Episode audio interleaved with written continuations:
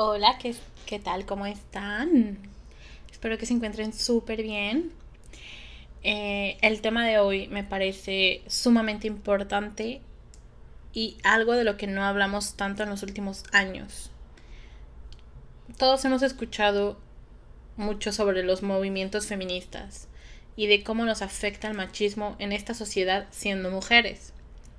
Pero, el día de hoy, la pregunta que tengo es cómo afecta el machismo a los hombres.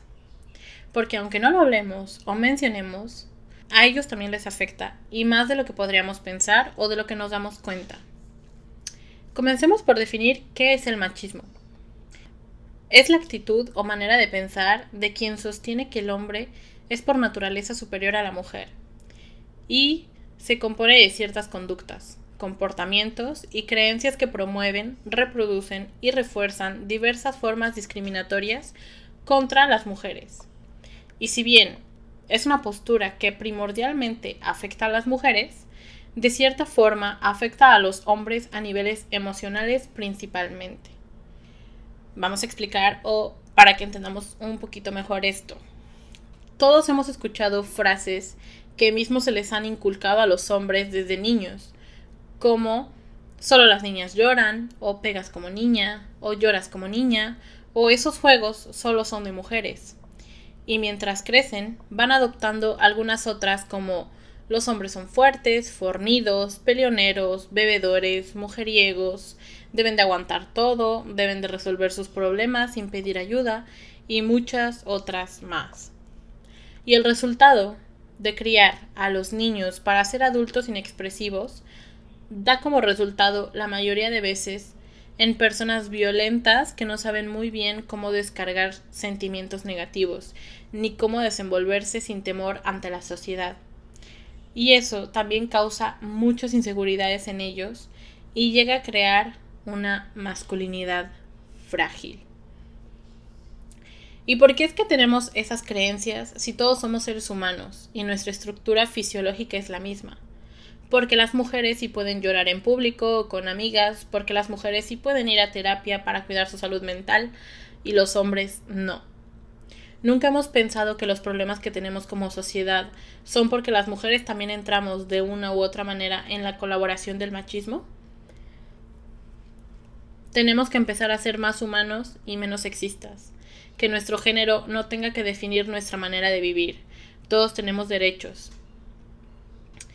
y no estoy diciendo que los hombres no hacen parte del problema. Lo que digo es que el problema somos la sociedad que sostiene ambas creencias.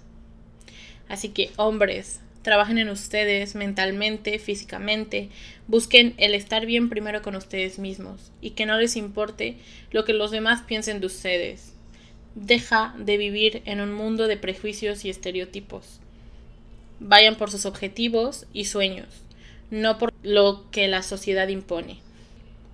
Te lo digo desde el punto de vista de una mujer que creció toda su infancia y parte de su adolescencia con un hombre.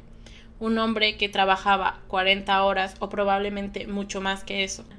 Que en mi caso, él era el que me llevaba a la escuela, me peinaba, me lavaba la ropa, la planchaba, me cocinaba y limpiaba la casa, siempre intentando darme el tiempo de calidad que le sobraba y sin olvidarse de él, siempre haciendo ejercicio y acudiendo al médico regularmente para ver no solo por mí, sino también por él.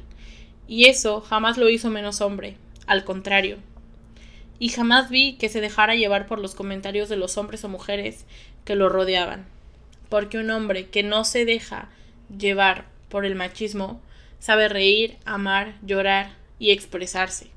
Así que ve y busca esa paz que necesitas.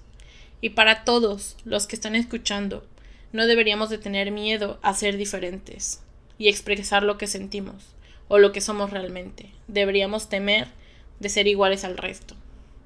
Espero que compartas esta información con alguien que lo necesite. Gracias por todos los que me escriben en mis redes diciéndome sus opiniones sobre los episodios. Nos escuchamos en el próximo episodio de Las Maneras de Ver.